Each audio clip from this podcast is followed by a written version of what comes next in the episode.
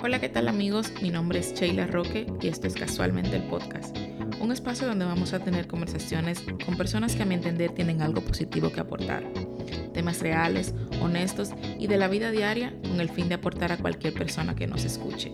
Gracias por unirte, gracias por el apoyo y bienvenidos. En el episodio de hoy tenemos una persona que con el paso del tiempo se ha ganado mi admiración.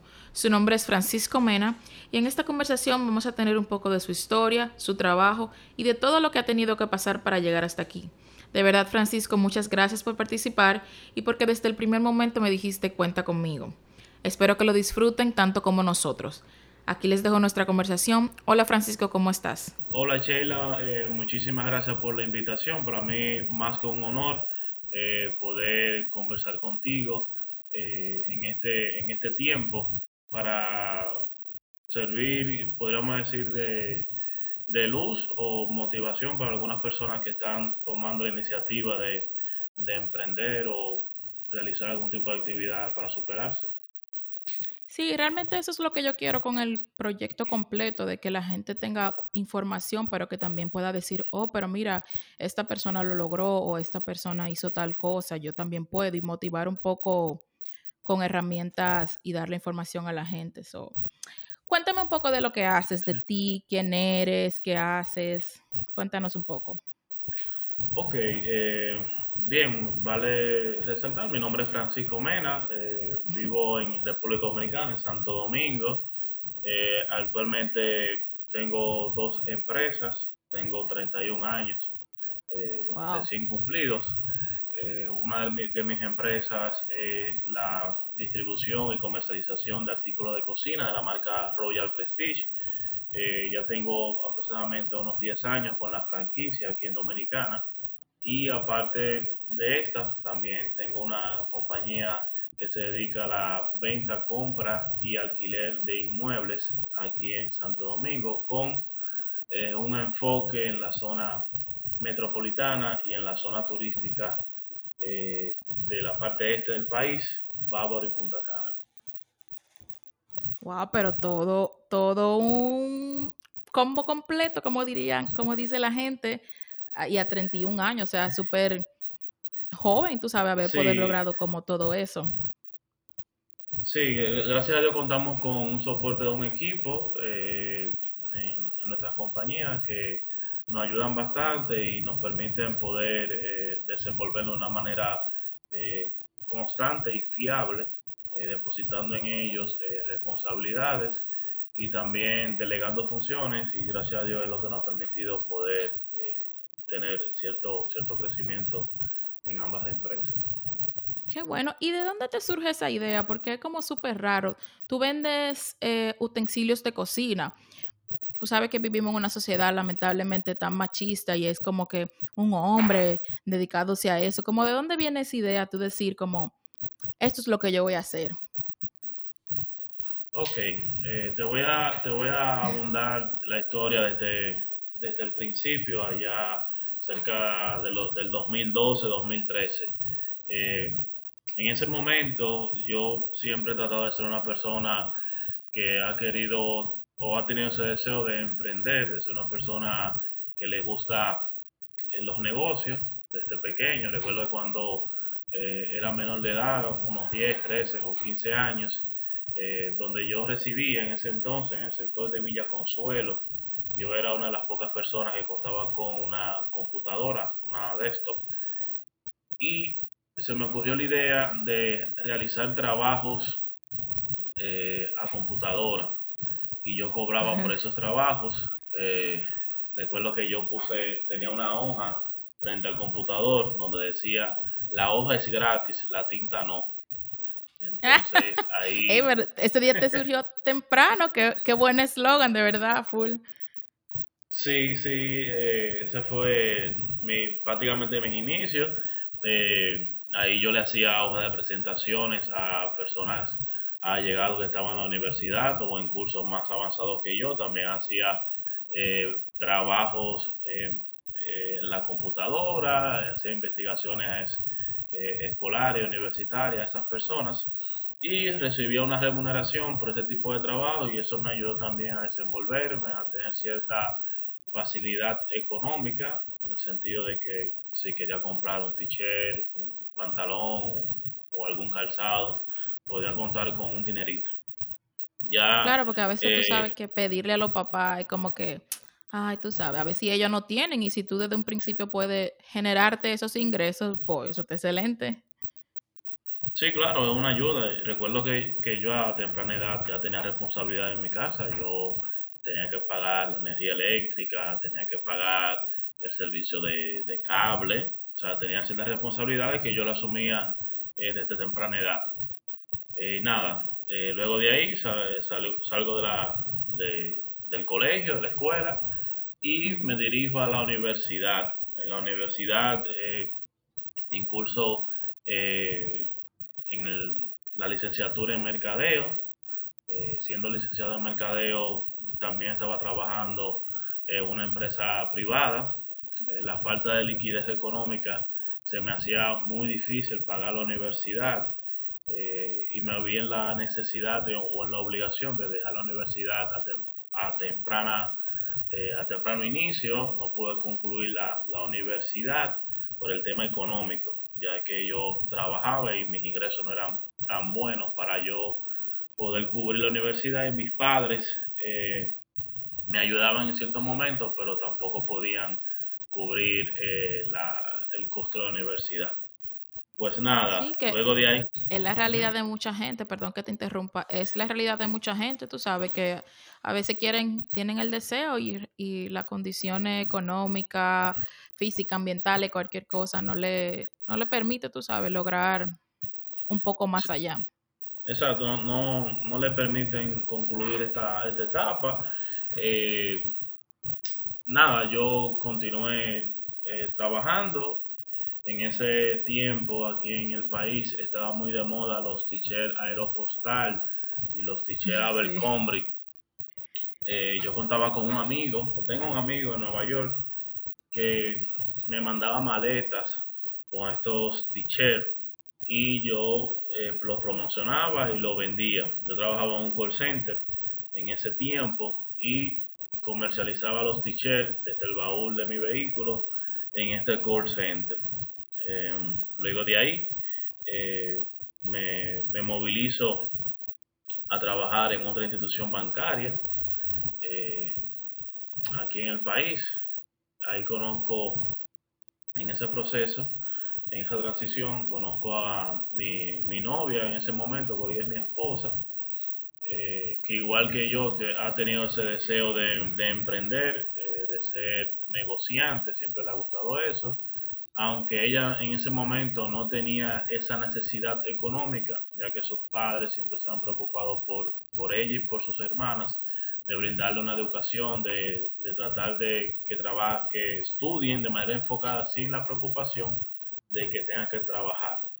Eh, a pesar de eso, ella tenía ese deseo de querer tener su propio desenvolvimiento económico y comenzamos a comercializar eh, también eh, artículos, por ejemplo, ropa, correa, carteras, perfumes, todo lo que tiene que ver con, este tema, lo comercializábamos. Ella, ella estaba en la Universidad Católica, ella lo hacía en la universidad con sus amigas.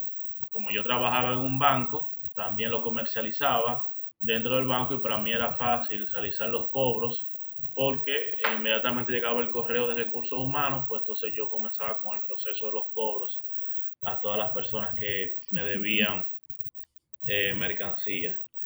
Y no te podían eh, poner excusa porque tú sabías que estaban cobrados, que ya la habían pagado, o sea que eh, mi dinero, por favor.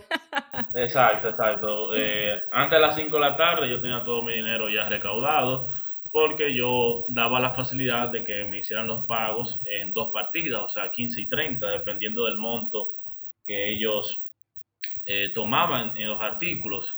Mi, mi, novia, en ese entonces, ella se, yo la llamaba y le decía, mira Brenda, tú tienes que, me pidieron tal cosa y tal cosa. Entonces ella iba al suplidor, la compraba y me lo llevaba al banco. Y yo me encargaba entonces de comercializarlo. Pues a un corto tiempo estábamos manejando un buen ingreso a través de este, de este negocio. eh, tomamos la, la, iniciativa ya por la alta demanda de crear un local comercial donde nos íbamos a dedicar ya de manera física, con una tienda física, a seguir comercializando eh, nuestros, nuestros productos eh, de una manera más, eh, podemos decir, profesional. Pues vamos, a, vamos a ver un local comercial, lo vemos, nos planificamos en la mente los espacios, lo que íbamos a hacer y todo. teníamos un buen dinero disponible para hacerlo y estábamos dispuestos a hacerlo. Cuando mi esposa le hace el comentario a sus padres sobre lo que estamos pensando hacer, su, su madre y sus padres también son eh, distribuidores de la marca Royal Prestige con más tiempo que nosotros en el negocio. Ya ellos llevan aproximadamente unos 15 años en el negocio. Y en ese momento eh, ellos nos hacen eh, o le hacen a mi esposa el comentario de que antes de hacer esa inversión, probemos eh, vendiendo los utensilios de Royal Prestige para ver qué tal nos va, porque teníamos eh, la, formación, teníamos el, arte para, vender y que únicamente sería cambiar el producto. Eh, bueno, entonces Brenda, mi esposa, mi novia en ese momento, me hace el comentario y yo le comento que, bueno, si le ha funcionado a ellos dos, porque a nosotros no nos va a funcionar. Vamos a darle la oportunidad de la duda. Eh, y nada, comenzamos a trabajar en Royal Prestige. Eh, nos fue bastante bien en nuestros inicios. Imagínate, dos jóvenes con menos de 25 años ganando mucho dinero. Eh, te puedo decir que todos los días comíamos por antojo. ¿Qué vamos a comer hoy? Sushi. ¿Qué vamos a comer hoy? Eh, pasta. Que vamos al cine, vamos a las tiendas a comprar. Eh, Disfrutando sus su buenos ingresos, su buena vida, porque también hay que sacarle provecho a lo que uno está haciendo, o sea, a su trabajo. Sí, realmente se le, se le saca el provecho también por el mismo tema, no tener ningún tipo de compromiso. Ella en su casa materna, yo en mi casa materna, no había ningún tipo de compromiso de, de hijos ni nada que pagar, entonces el dinero se, se derrochaba de una manera eh, muy, muy, muy fuerte. muy ligera, muy ligera. sí, exacto. Entonces, eh, eso es una etapa que cualquier persona que se ve generando un buen dinero la, lo realiza. O sea, Brenda y yo llegamos a un momento que fuimos a Nueva York y, realmente gastamos aproximadamente unos 4 mil, 5 mil dólares en ese viaje. Eh, en ese tiempo que, que me imagino que era muchísimo más de lo que es ahora, obviamente. Sí, exacto. Te estoy hablando eh, 4 mil dólares en, ropa, eh, o sea, cosas vanas, cosas que, cuando llegamos aquí a Santo Domingo ni, ni, ni la estábamos utilizando realmente. Y nada, la historia continúa. Tú sabes, y madurez también de la juventud, que tú dices, ah, yo tengo todo este dinero. Muchas veces tú no estás pensando, ah, en el futuro, tú dices, y posiblemente viniendo de tener ciertas precariedades cuando joven, tú dices, hey, pero ahora yo tengo dinero, pues déjame gastarlo, gastarlo en cosas que, que me gustan, tú sabes. Sí, exacto, exacto. Realmente ya eh, ahora mismo eh, si yo hubiese tenido la misma oportunidad que tuve en, ese inicio, eh, lo hubiese administrado de mejor manera y tal vez no tuviera, eh, no hubiese tenido esos gastos excesivos en ese momento. Pero qué bueno que lo disfrutaron porque yo siento también que con cada etapa uno aprende cosas y para eso es como la, la juventud, como para cometer los errores, para decir, bueno, gasté este dinero, para no sé, para aprender y, hoy te sirven de, enseñanza y tú decir, bueno, eh, ya yo gasté lo que iba a gastar en cosas vanas, déjame ahora invertirlo en algo más productivo. Tú sabes que cuando yo pienso en ti, siempre me ha llegado la palabra joseador. Eh, para los que no saben, eh, si no están escuchando de otro lugar que no sea República Dominicana, Joseador, bueno, yo voy a dejar que tú lo definas. ¿Qué es joseador para ti? Porque yo siempre pienso como, cuando pienso en, alguien así, me llegas tú a la cabeza. ¿Qué tú crees que significa esa palabra para ti? Ok, mira, la palabra eh, o joseador en un, en un término dominicano, una jerga dominicana, es un término que se utiliza, eh, podríamos decir, coloquialmente, donde se refiere a una persona que hace cualquier tipo de actividad eh, lícita, sin hacer nada, nada incorrecto, por llevar el pan a su casa. Eh, podríamos decir que en cierta manera podríamos catalogar a Francisco Mena como un joseador, ya que siempre me he preocupado eh, porque a mi familia no le falte eh, nada. gracias a Dios hemos podido contar con la facilidad de, de llevar el alimento a nuestra casa y, y vivir una vida honrada eh, recuerdo que había momentos en nuestros inicios un poco difíciles, donde las cosas no estaban surgiendo como teníamos pensado. Y yo siempre andaba preparado con una mesa eh, plegable en mi vehículo pequeña, un mantel y varios artículos de Royal Prestige. Donde yo veía algún tipo de movimiento de personas, ya sea un parque, la salida de un supermercado, a mí se me importaba de parquear mi vehículo, sacar mi mesa y comenzar a volantear, a dar volantes de, del producto que yo comercializaba. Eh, en, ese ah, en ese punto eh, cae muy bien el tema joseador, porque ahí yo estaba joseando. Sí, exacto. mi comida. ¿No? Y realmente yo creo que si ahora mismo buscamos en el diccionario joseador, va a aparecer aunque sea una foto tuya, porque no todo el mundo, hay gente que dice, oh, quiero emprender, quiero hacer esto, ay, pero es que no se me vende. Ajá, pero tú estás saliendo para la calle a josear, porque tú tienes que salir a buscar los clientes, la gente no, no va a venir donde ti. O sea, que yo encuentro que esa es la mejor eh, definición y el mejor ejemplo de lo que significa joseador, de verdad. Sí, exacto. O sea, realmente si tú no estás en la disposición, si tú no estás en, el momento oportuno, tú no vas a correr con la dicha de que Dios te bendiga con, un resultado positivo para ti y tu familia. Exacto. Eso es así. ¿Y, ¿Y qué comentario tú recibiste? Porque a veces tú sabes que cuando uno quiere emprender o cuando tú decidiste, bueno, me tengo que salir de la universidad, surgen muchos comentarios como que, no, tú tienes que graduarte, y más en un país como República Dominicana. Y hasta aquí, yo vivo en Estados Unidos y muchísimas veces tú tienes que tener un título para ciertas cosas. Cuéntame un comentario que, que tú recibiste que te dijeron como que, hey, tiene que, no dejes tu universidad, tú te vas a poner a vender utensilios de comida, de verdad.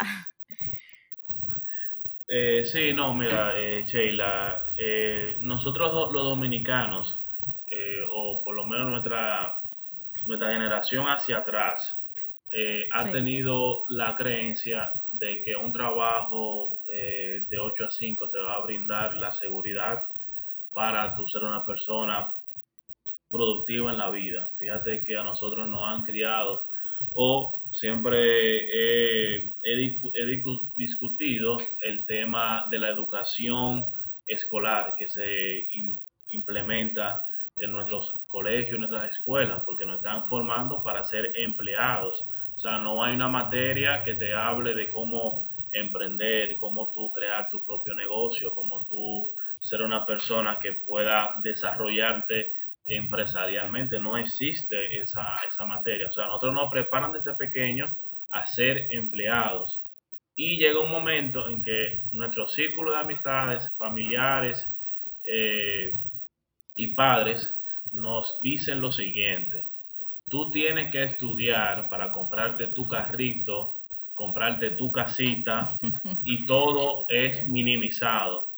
Eh, creo que cada uno de nosotros nos merecemos lo mejor eh, de lo mejor. O sea, cada quien se merece darse la vida que le entienda que sea lo mejor que pueda lograr.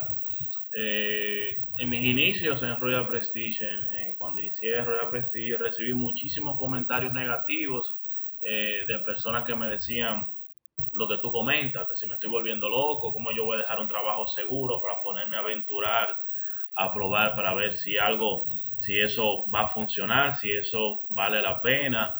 Eh, tú no conoces gente con dinero, que te puedan abrir las puertas. O sea, los comentarios fueron bastante extensos, eh, Sheila, pero esas personas que hicieron ese tipo de comentarios pasan por, por un proceso de tres fases que te las voy a comentar.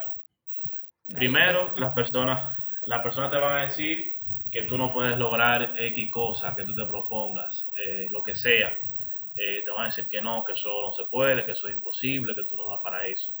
Luego que las personas ven que no pueden contigo y que tú tienes una visión, un norte a seguir, las personas que te decían que tú no dabas para eso te van a ayudar, te van a decir cómo hacer las cosas. Mira, ve dónde tal persona, que yo escuché que esa persona le, le interesa eh, tu producto, esa persona le interesa el servicio que tú estás ofreciendo. Eh, y luego que ya tú logras eh, llegar a cierta posición, que se vea el desarrollo intelectual, personal y económico en ti, esa misma persona te va a decir, yo sabía que tú lo ibas a lograr, yo sabía que tú ibas a, ser grande en lo que te propones. Es algo normal, eh, mi familia no me apoyaba, mis amistades me decían que yo me estaba volviendo loco, eh, cómo te vas a poner a vender ollas. Y lamentablemente muchas personas que me hacían ese tipo de comentarios en ese momento, hace 10 años atrás, yo los miro y no es por despreciar a nadie, pero algunas de esas personas están en la misma posición de hace 10 años. O sea, todavía esas personas no tienen cierto avance personal porque se han quedado encasillados en, en ese cuadro. Y es normal, o sea, uno siempre va a recibir comentarios eh, negativos. Sí, realmente yo incluso lo discutía cuando decidí hacer este proyecto. Yo realmente me hice, creo que te lo mandé y creo que sí me apoyaste y muchas gracias. Eh, yo me hice un GoFundMe, que es una plataforma donde la gente te dona para tu proyecto. Y había gente que me decía, no recibí nunca un comentario negativo, no te puedo decir, yo creo que me he rodeado de personas que siempre me han apoyado, pero sí siempre surgen los comentarios como, ay, pero tú te vas a poner a hacer eso, ay, pero como, y no te apoyan o lo que sea. Y después tú lo haces y dicen, yo siempre creí en ti. Yo le decía a mi mamá el otro día eso, como ahorita yo hago mi proyecto, me va bien, y yo sé que van a aparecer muchas personas luego a decir, ay, qué bueno que te va bien, me alegro. Y no es que tú le vas a sacar en cara ni le vas a decir, ah, pero tú no me apoyaste. Claro que no, pero yo siento que la gente también está muy acostumbrada siempre a decir lo negativo de primera mano, como cuando tú le comentas, mira, por un, ejemplo tonto, me voy a cortar el pelo, ay no, pero que te queda mejor largo, o ay no, pero esa salonera no corta bien, tú sabes, como que siempre la gente está, la gente habla desde sus carencias, porque realmente imagino que a veces quieren lograr cosas ellos y no pueden por muchas circunstancias. Y cuando ven a alguien como que tú dices, ah, mira, si fulano lo logró, les recuerda que ellos no tuvieron quizá la valentía o el esfuerzo o la dedicación o el alma de joseador para, para conseguirlo, pero hay de todo y hay de todo. Sí, no, realmente. Sí. ¿Tú sientes que fue difícil para ti emprender? Realmente, hoy, escuchando tu historia, me imagino que sí o no, pero ¿tú sientes que fue difícil como para ti emprender? Eh, sí, mira, eh, realmente emprender, ya sea cualquier tipo de actividad que tú decidas hacer, no solamente en el ámbito laboral, sino en, el ámbito familiar, en el ámbito eh, matrimonial, eh, existen situaciones, momentos que te hacen pensar, wow, pero valdrá la pena lo que, lo que estoy haciendo, o sea, valdrá la pena todo este esfuerzo. Y realmente hay momentos difíciles donde uno tiene e, e, este tipo de pensamiento y uno dice, wow, eh, ¿por qué a mí? ¿Por qué yo tomé esta decisión eh, de emprender, de hacer cualquier... O sea, hay situaciones muy difíciles. Mira, eh, tal vez algunas de las personas que nos puedan, nos puedan escuchar están pasando por inconvenientes actualmente y piensan que se le va a caer el mundo, que que las cosas no van a resultar. Yo le voy a hacer una historia que probablemente le pueda servir de consuelo a alguien que tenga un tipo de inconveniente. Mira, en el 2016, eh, mi esposa y yo eh, tuvimos una baja en, nuestro negocio de Royal Prestige. Eh, una baja increíble, o sea, las cosas no estaban resultando, los clientes no lo estaban comprando, teníamos una, una, presión de que mi hija acababa de nacer, mi esposa en la casa con, acababa de, dar a luz, no podía desenvolverse a un 100%, yo tenía que dedicarme prácticamente a todo y las cosas no estaban funcionando. Y a mí se me ocurrió la gran idea de el sueño americano de dirigirme a Estados Unidos a aventurar, o sea, a ver qué yo podía lograr para poder salir del hoyo en el que estaba en ese momento. Pues eh, me dirijo a Estados Unidos, específicamente a, Nueva York.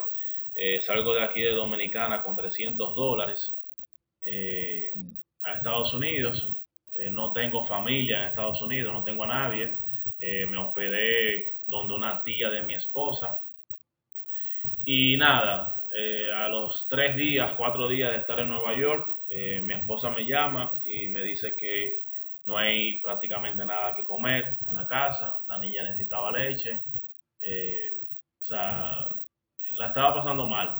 Entonces, de los 300 dólares que yo tenía disponibles, tuve que enviarle a mi esposa 100 dólares para que ella se eh, desenvolviera por unos días en los que yo tal vez podía conseguir eh, algún trabajo. Pues nada, me quedé con 200 dólares eh, escatimando eh, comida, tratando de buscar eh, algo económico de comer. Recuerdo que yo comía mucho papa con queso, eso era ah, prácticamente algo económico. Y nada, los que han tenido la oportunidad de ir al Bronx saben la, el tamaño de la calle de la avenida Grand Concourse. Eh, yo pasé un día completo caminando la Gran Concourse, eh, buscando trabajo, buscando qué hacer.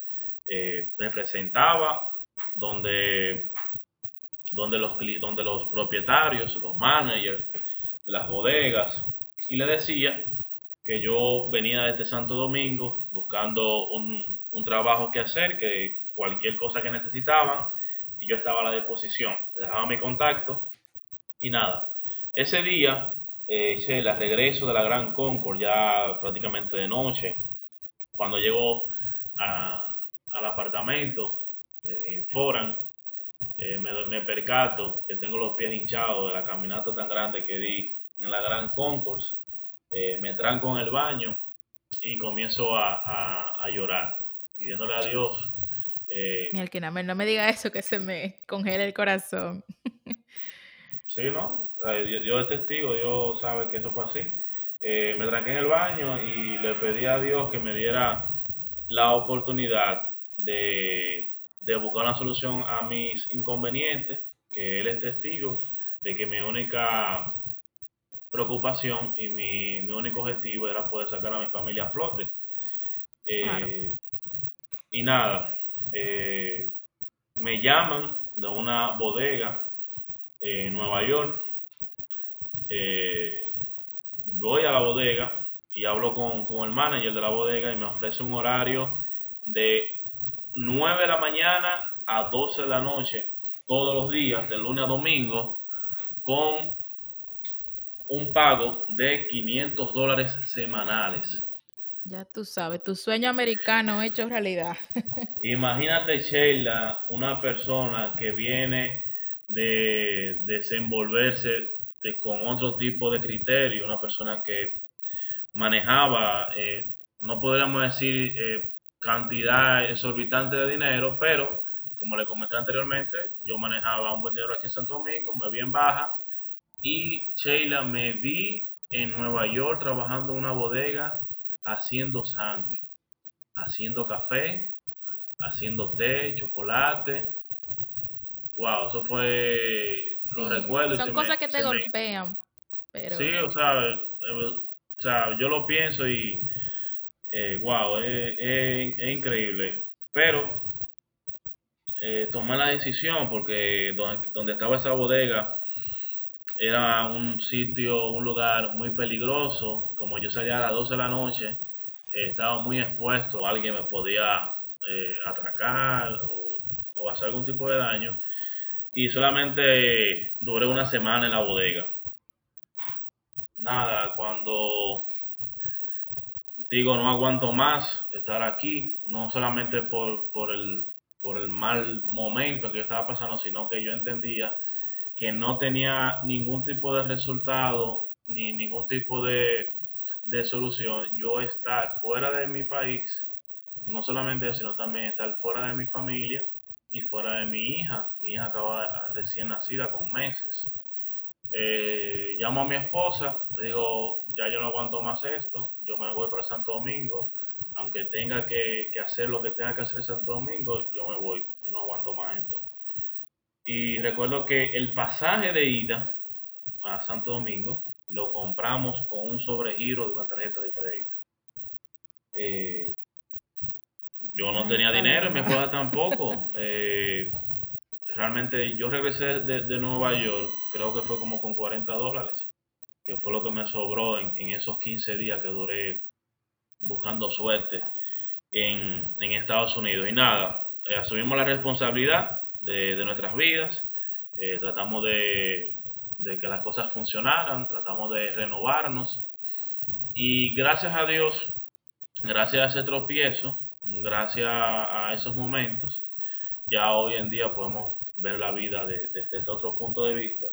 Y eh, por decirte un ejemplo, de ser una persona que llegó a Estados Unidos con 300 dólares, regresó a Santo Domingo con 40 dólares, esa misma persona es la que te puede decir que a, finalizar el 2019 pudimos lograr tener ventas por encima de 900 mil dólares aquí en República Dominicana.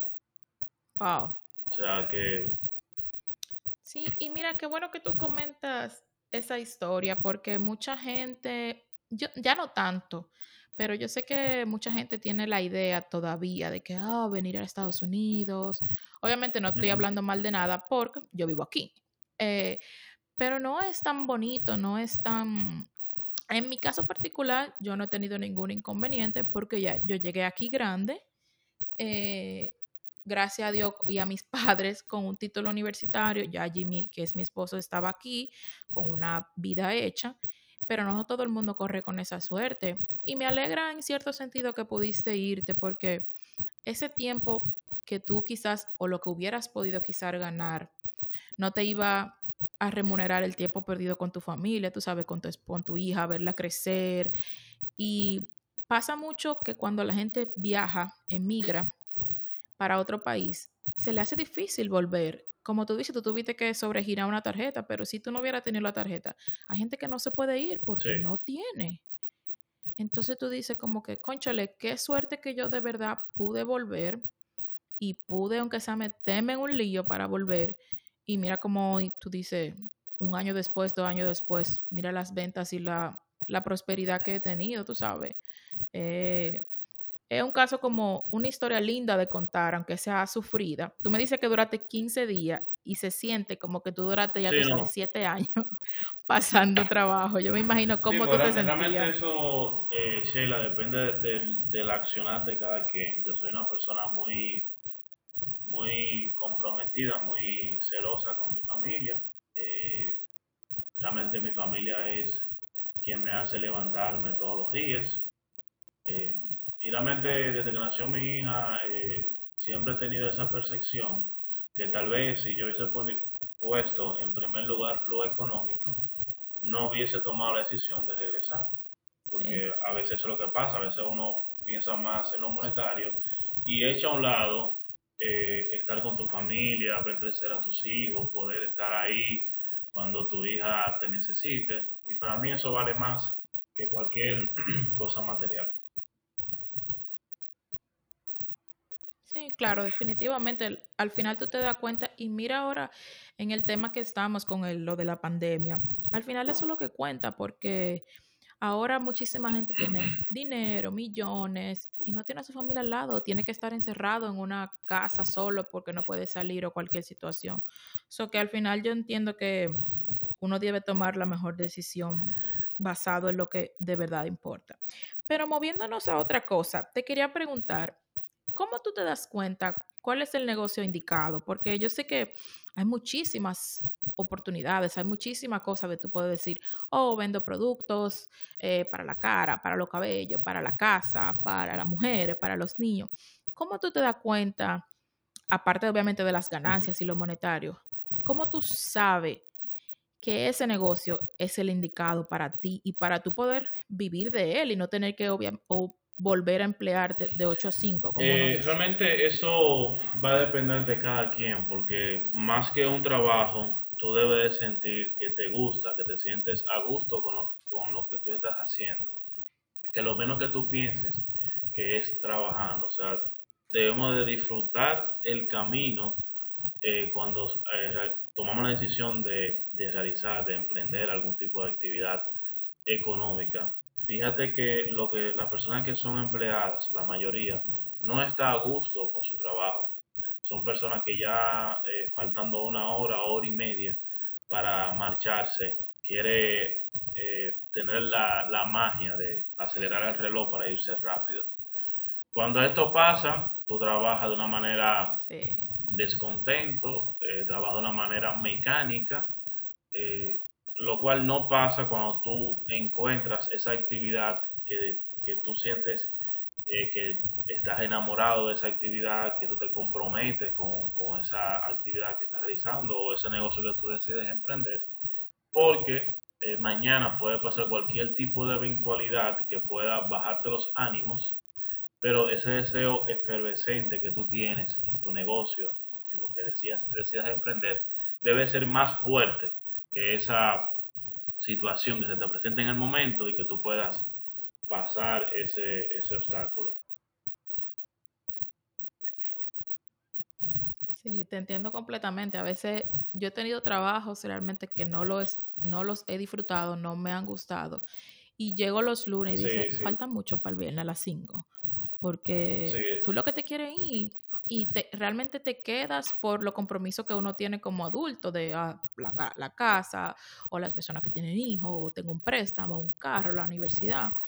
Pero es, te quita, te quita tanta energía, te quita tanto de ti estar en un trabajo de 8 a 5. y no estoy diciendo que sean malos, para nada. Hay gente que le va súper bien, que le encanta su trabajo y excelente. Pero como tú dices, si no es lo que tú quieres, si no es lo que te llena y te hace despertarte todos los días por la mañana, aparte obviamente de tu familia, a veces tú dices, hey, pero ¿para qué? Y tú pasas los mejores años de tu vida, tu juventud, dándoselo a un trabajo que, que ni te gusta. Pero hay de todo y hay de todo. Eh, cuéntame cómo tú te sentiste en tu primera venta, como si la recuerdas, que me imagino que sí, porque ese tipo de cosas se recuerdan. Pero cuando tú decidí, tú dijiste, vendí mi primero mil pesos o algo así, no sé. Eh, bueno, realmente cuando yo, yo realicé mi primera venta no me di cuenta que vendí. Porque yo estaba tan... No, yo no me di cuenta. ¿Cómo así? porque yo estaba tan entusiasmado y yo tenía tanta información en la cabeza. Eh, porque realmente vender es un arte, vender es una profesión cualquiera que necesita de preparación, eh, tiene que ser, tú tienes que ser una persona que te vayas formando, eh, leyendo, escuchando personas con más experiencia que tú en el tema. Pues entonces yo tenía mucha información cuando realicé mi venta, porque yo soy una persona que me gusta detallar mucho, soy muy, muy, muy, me exijo mucho a mí, a mí, y nada, cuando yo realicé mi primera venta, eh, yo no me lo creía, pensé, no pensé que había vendido. Eh, cuando me doy cuenta, mi primera venta fueron de 85 mil pesos. Yo dije, ah, ok, ya, ya, eso era todo. Oh, ok, qué bien. sí, lo cogí muy, muy tranquilamente porque yo tenía más, eh, podríamos decir, cartas debajo de la manga con ese cliente. Si ese cliente se me ponía un poquito más difícil para hacer el cierre de la venta y me lo encontré bastante fácil. Ya hoy en día... Eh, sí, a veces uno se desestima. Sí, ya hoy en día yo no... A la gente no le gusta que le vendan, a la gente le gusta comprar. Y es por eso ya hoy en día yo no vendo. Yo lo que hago que las personas compren. ¿Cómo lo hago? A través de una conversación como estamos teniendo la tú y yo. Cuando el cliente se da cuenta que me, que me está comprando, sí. ya hace rato que estoy en mi casa. sí, y mira qué chulo eso. Yo no, la gente no le gusta que le vendan, le gusta comprar. De verdad, como que es cierto, como que el consumidor quiere sentirse en el poder. Aunque seas tú que lo estás convenciendo a través de argumentos de que tú le digas, mira, esta, esta olla es la mejor o algo, él quiere sentirse en el poder de decir, no, yo tomé mi decisión y yo pagué este dinero. Correcto, sí, el, cliente siempre tiene la, la sensación de que tiene el poder de la negociación, pero al finalizar, eh, un vendedor con experiencia siempre mantiene a su cliente en su terreno. O sea, el vendedor nunca se mueve. Sí. ¿Y se puede vivir solo de la venta? Porque yo me imagino que, bueno, imagino que tú lo haces, pero tú crees que de verdad simplemente se puede vivir de vender? Sí, sí realmente sí, se puede vivir de la venta. Eh, porque realmente, por ejemplo, en el caso mío y de mi esposa, hay días que trabajamos más de 15 horas eh, trabajando y por ende eso tiene un, un, resultado porque las ventas es igual que la vida, es probabilidades, perdón, números y resultados. La vida y las ventas son números y resultados. Eh, te hablo de números porque mientras más clientes yo tenga, más probabilidades de cierre de venta voy a tener y por ende voy a tener mucho más dinero en mi bolsillo. Si yo soy una persona que, por decirte algo, visita dos clientes en una semana, es muy probablemente que las estadísticas eh, no sean favorables para mí porque no tengo eh, un margen amplio de clientes en esta semana y por ende no voy a recibir suficientemente, suficiente dinero llega un momento que también el vendedor se desarrolla económicamente y no piensa como una persona piensa convencionalmente en el sentido de que piensa eh, cada 15 días o en el caso de Estados Unidos que cobra semanalmente. O sea, nosotros, en el caso mío personal, contamos, contamos con un fondo económico que tenemos planificado los gastos por lo menos de 4 a 5 meses cubiertos. O sea, nosotros trabajamos de una manera tranquila porque los gastos los tenemos cubiertos por un plazo bastante amplio.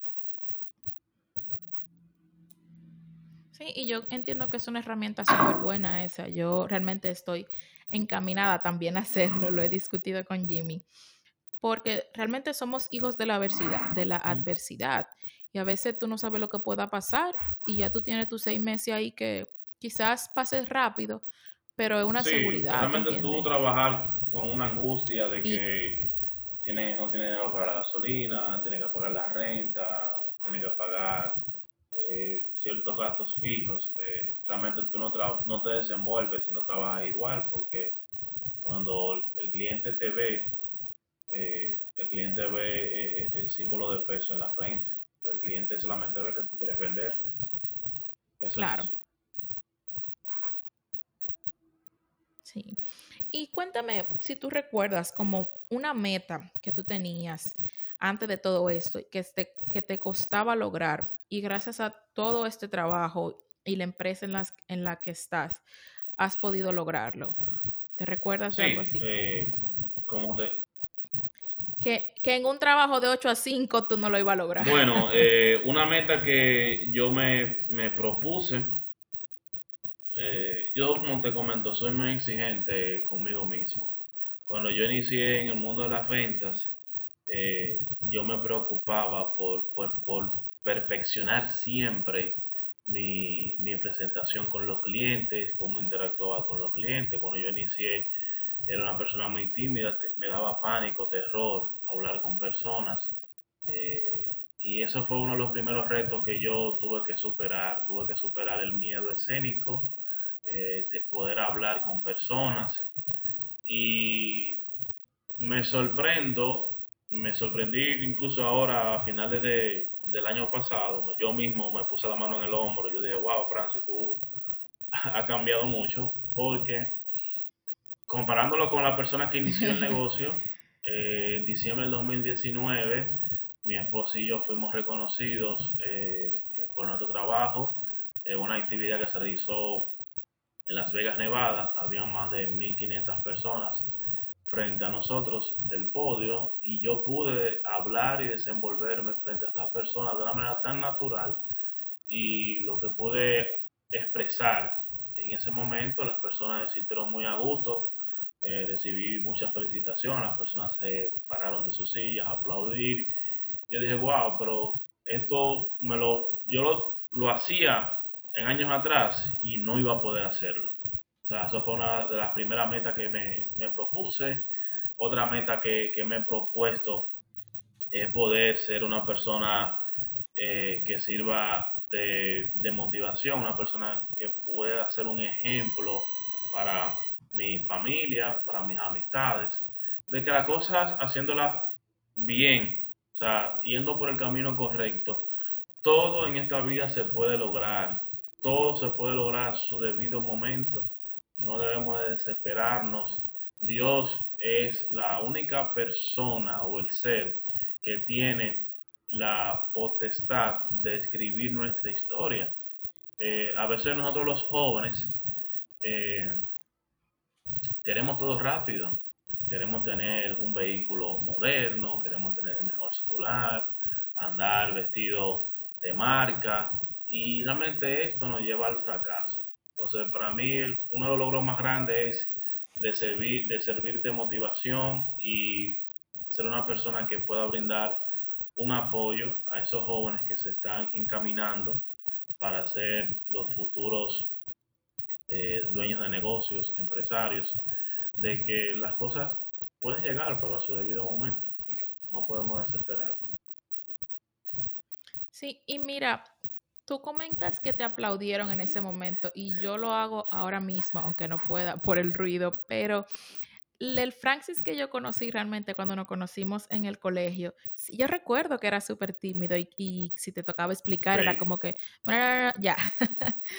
y verte ahora, ver, escuchar tu historia completamente, eh, yo creo que vi la, el evento que subiste en tus redes y uno dice, realmente uno, se, uno como tú dices, uno se tiene que dar uno mismo en el hombro y decir, concho, le lo logré o sobrepasé este, este obstáculo, tú sabes. Y es como súper gratificante, yo me imagino, para personalmente y el que te vea como que, mira, porque yo realmente eh, pienso que el Francis que conocí hace tantos años no tiene que nada que ver con el de ahora. Y me siento súper orgullosa porque es como un, ¿cómo se dice eso?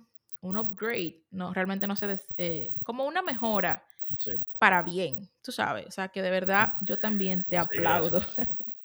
si tú, si alguien, de nada, si alguien del pasado, digamos 10 años de atrás, te hubiera dicho, mira, en 10 años tú vas a estar vendiendo tal cosa, ¿qué te lo hubiera dicho? ¿Tú te lo hubieras eh, imaginado? no, realmente yo esa persona no le hubiese dado el voto de confianza, en lo que me comentaba.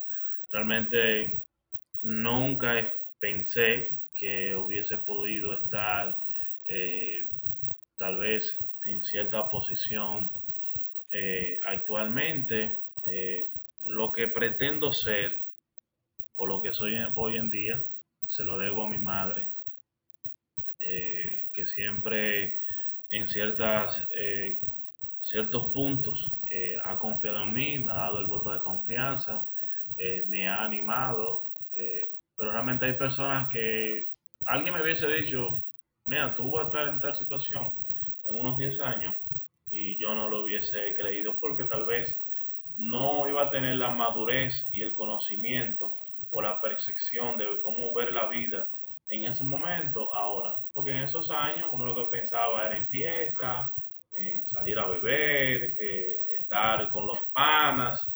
Eh, pero realmente hoy, hoy en día, con quien yo me reúno eh, para compartir, para irme para tal sitio, es mi esposa y mi hija, más nadie.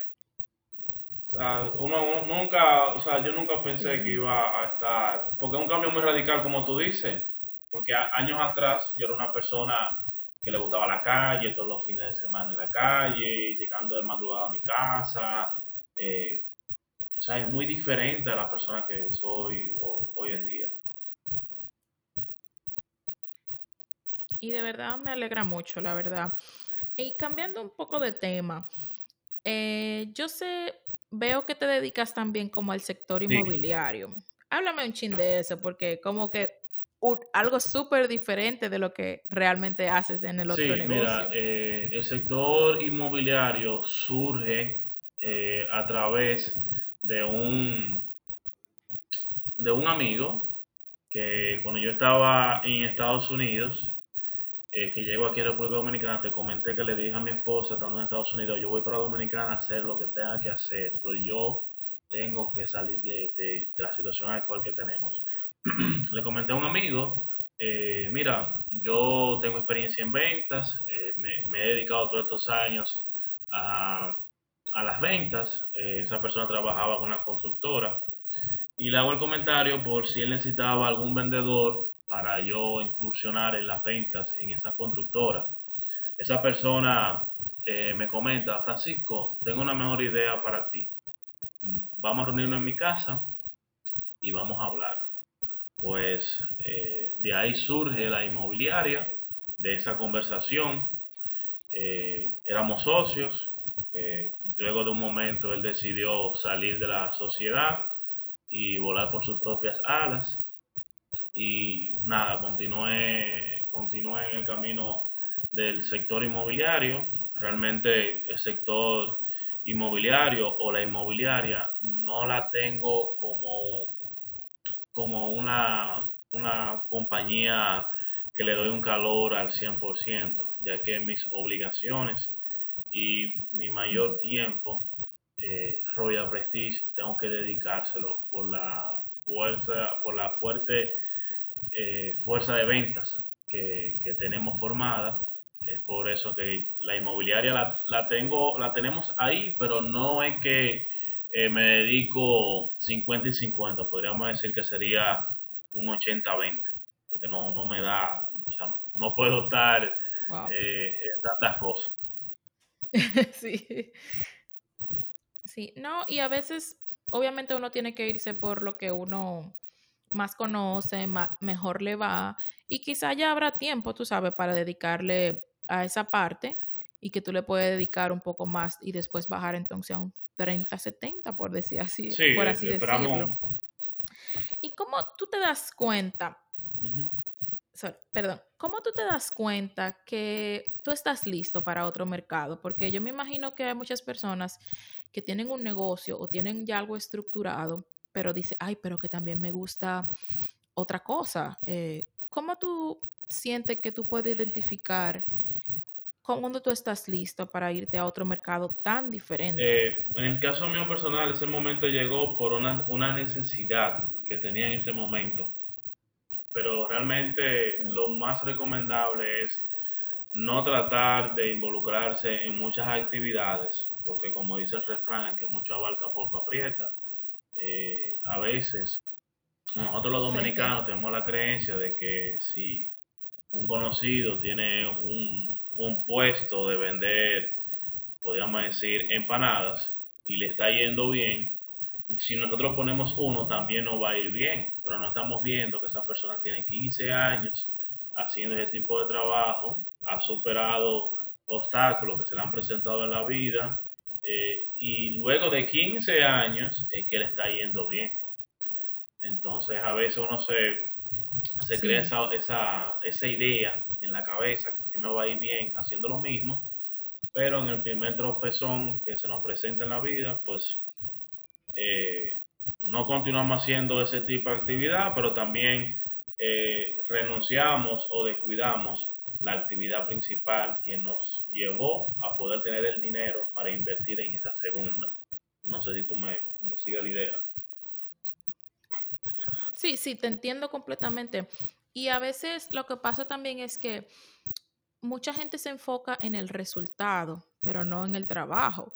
Tú dices, oh, pero mira, fulano vende ahora, tiene 40 casas. Sí, pero ese fulano empezó con cero casas y ha, ha, tenido que pasar una trayectoria, así mismo como tú dices, obstáculos, problemas, dificultades, que tú no viste, de, como dicen, detrás de cámara, y ahora tú solamente estás diciendo, oh, pero fulano tiene esto, sí, pero ¿qué le costó a fulano llegar a donde está? Siempre hay una historia, hay una trayectoria que debemos como, que se le da a veces olvido, y yo pienso que se le debe enfocar un poco más de atención a realmente el recorrido más que el mismo sí, realmente resultado. uno ve solamente la, la, la punta del iceberg, no Otra ve cosa... realmente el trasfondo que hay en la foto.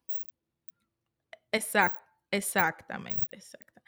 Eh, tú mencionaste que tú no vendes, tú haces que la gente compre.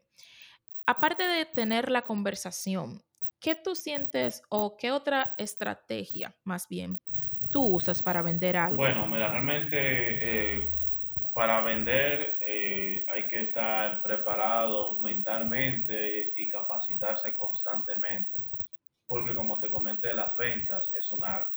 La, la venta, el vendedor tiene que tener sí. creatividad, ser una persona eh, eh, afable, que las otras personas se sientan cómodas con tu presencia y crear un lazo, un lazo de amistad entre los clientes y, y tú como vendedor. Recientemente, Sheila, yo cerré una negociación metido en una piscina a las 3 de la mañana. Tú dices, pero ¿cómo que a las 3 de la mañana en una piscina? Eh, a veces nosotros, eh, las personas o los vendedores, nos creemos que lo teórico siempre funciona, pero a veces eh, no lo teórico funciona. A, veces hay que salirse de, lo, de los libros para que las cosas resulten. Eh, yo trato de hacerme amigo de mis clientes, trato de que las personas se sientan contentas conmigo, que sientan que me están comprando algo ¿no? que yo le estoy vendiendo, los, los asesoro, eh, que eso es lo que nos ha funcionado bastante en el sentido de que si un cliente su capacidad de pago sabemos que para hasta X monto no lo obligamos a que compre algo mayor para que mañana eh, tal vez nos vea en la calle y, se sienta degustado con nosotros.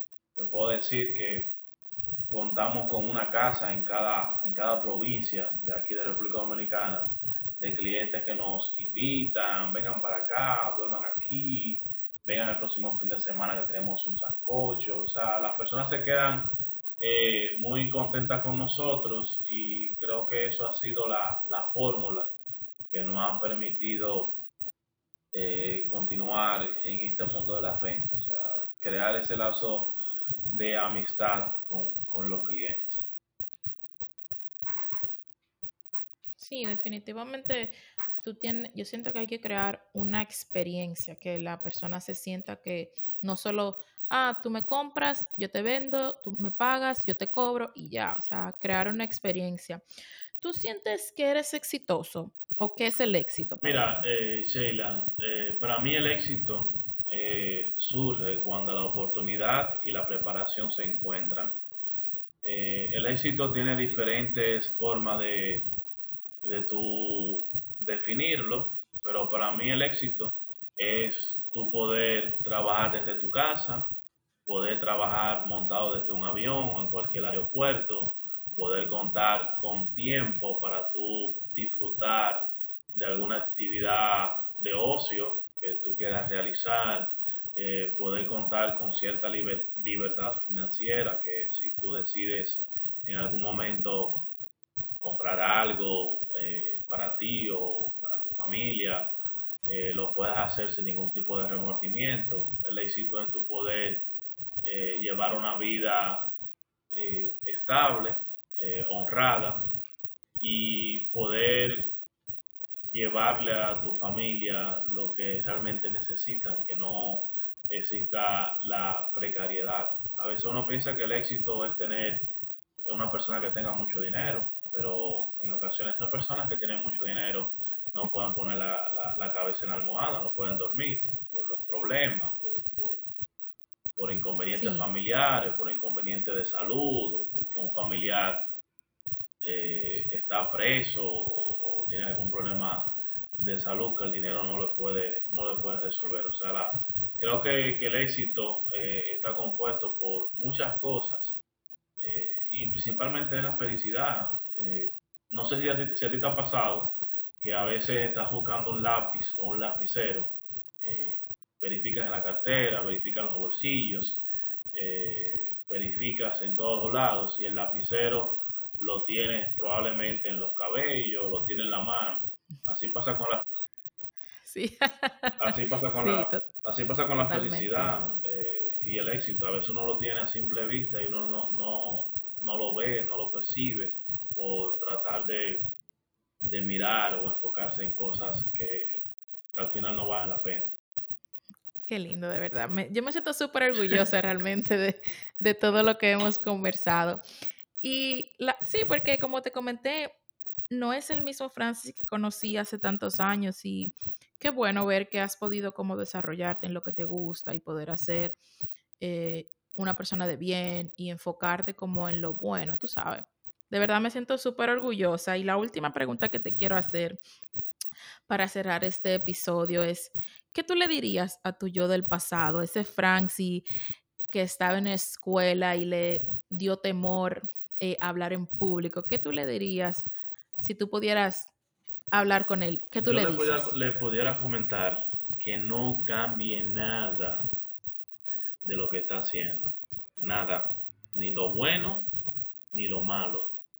Porque realmente eso que yo viví cada momento con, mis amistades, con mis familiares, esas desilusiones, eh, esos momentos de, tristeza, esos momentos de, felicidad, son lo que me han formado a ser la, la persona de hoy en día. Porque las cosas no pasan por casualidad, las cosas pasan para llevarte a tener un aprendizaje, y depende de ti si aprender de las situaciones que te pasan y, mejorarlas o quedarte, eh, podríamos decir, en el suelo. Eh, realmente el juego no se termina hasta que tú ganes. O sea, el juego debe de continuar. Eh, cuando era joven, antes de, tener Real Prestige, cometí muchos errores. Fui una persona desobediente, fui una persona rebelde, fui una persona que si continuaba por donde estaba eh, caminando, probablemente hoy en día o yo estuviera muerto, o estuviera preso, o estuviera en alguna situación difícil, porque realmente uno es el encargado de diseñar su destino. Nadie es responsable de tu vida, nadie es responsable de lo que te esté pasando actualmente nadie es responsable de que mañana te pueda ir bien o te pueda ir mal. La responsabilidad la debemos de asumir cada uno de nosotros, porque no podemos pretender o dejar que nadie sostenga el lápiz con la que se escribirá nuestra historia. De verdad, me encantó esa frase, totalmente de acuerdo. No dejes que nadie tome el lápiz con el que se escribe tu historia. Muy, muy de acuerdo. Francisco, cuéntame dónde te podemos encontrar, cuéntanos tus redes, dinos tus contactos. Me pueden seguir en Instagram a través de Francisco underscore Mena. Es mi cuenta eh, personal de, Instagram, también a través de Brensis Company eh, y Capital Home RD. Son nuestras páginas eh, de Instagram también me pueden buscar, me pueden seguir por, por LinkedIn o, o por Facebook. Amigos, muchas gracias por llegar hasta aquí. Gracias a Francisco por ser nuestro invitado del día de hoy.